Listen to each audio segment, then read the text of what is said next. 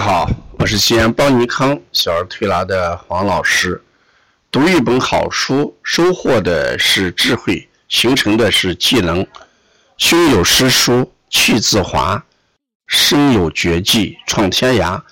今天是黄老师讲灸书，灸学泰斗周梅生灸神的第十六讲：针灸与药物的比较。在这本书里边，他把针灸呢与药物的相同之处，呃，列举了四个方面。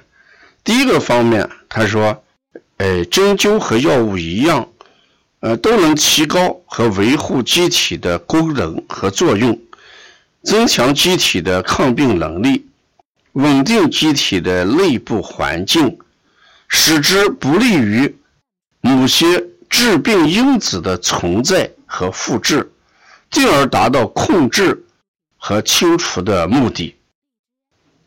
第二个一样是，针灸跟药物一样，能打断恶性循环，建立良性循环。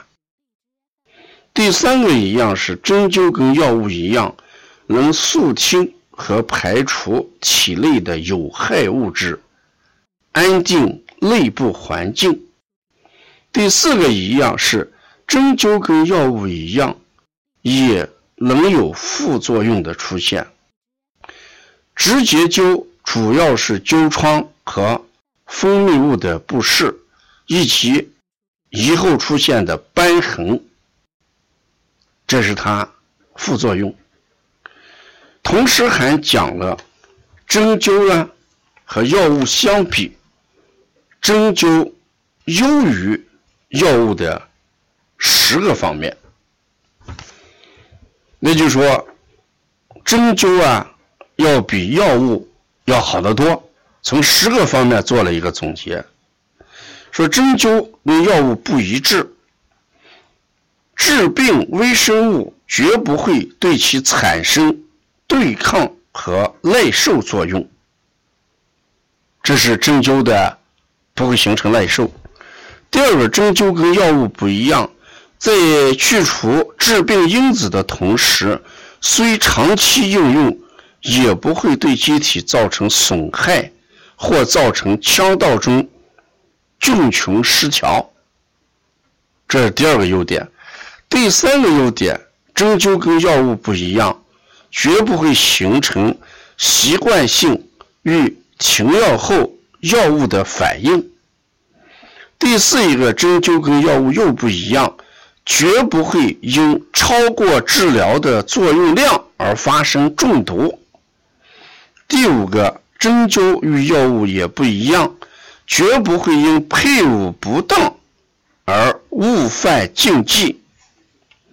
第六，针灸和药物不一样，不受全身各种组织和气管的折断和阻隔。而有不能透入的地方。第七，针灸跟药物不一样，不会出现变态反应。虽然有用针而休克的，但有人认为属于血清反应。嗯。第八，针灸跟药物不一样，作用快捷。如骨应符，可以直接作用于神经末梢和感受器，兴奋维持生命中枢神经和调整相应的器官。第九，针灸和药物不一样，能调整和纠正体液的某些成分和调整体液的平衡关系关系。第十点，针灸和药物不一样。具有经济简便、一物多用与疫病同治的最大优点，没有制造与保管的麻烦，而且艾叶是越陈越好，啊，不会失效或者过期。购买、采集、收藏均极方便，随身携带一套针灸用具。则百病治疗均在其中，何乐而不为哉？这就是针灸优于药物的十个优点。这里面也讲了针灸逊于药物之处，也就是说，针灸呢也有这个比不上药物的地方。第一个，针灸在人体功能衰竭的情况下，不能发挥补充资源的积极作用。第二，针灸用于预防疾病，其作用是值得怀疑的。虽然针灸可以使机体非特异性的防御体系增强，但这是维持时间不长的一种短暂的作用。第三，针灸虽然对物质代谢障碍所形成的有毒物质，呃的机制具有解毒、去毒的功能，并对普通的蛇虫咬伤及某些毒性反应也可以采用针刺的效果收效。但是呢，因极具全身中毒，将无能为力。哎，这三个也就讲了针灸。也有它不足的地方，但我们整体来看啊，针灸它还是怎么样要大于什么药物？所以我们现在呃一直在提倡啊，用这艾灸、用针来祛除病痛啊。我们用这个自然界恩赐给我们的艾叶，嗯，用这个艾叶艾灸来达到人体的一个平衡。哎，祛持病痛，哎，为我们的健康保驾护航，这是非常有意义的一件事儿。特别是当前疫情啊，哎，我们用什么来提高人体的免疫力？用什么来提高人体的抵抗力？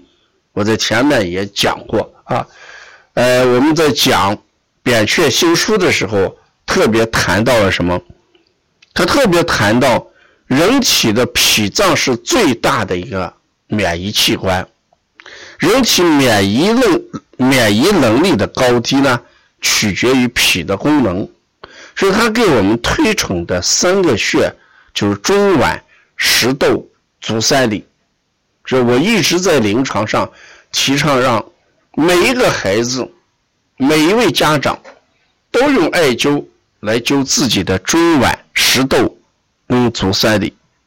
那这三个穴位的能量强大，脾功能的免疫能力就强大。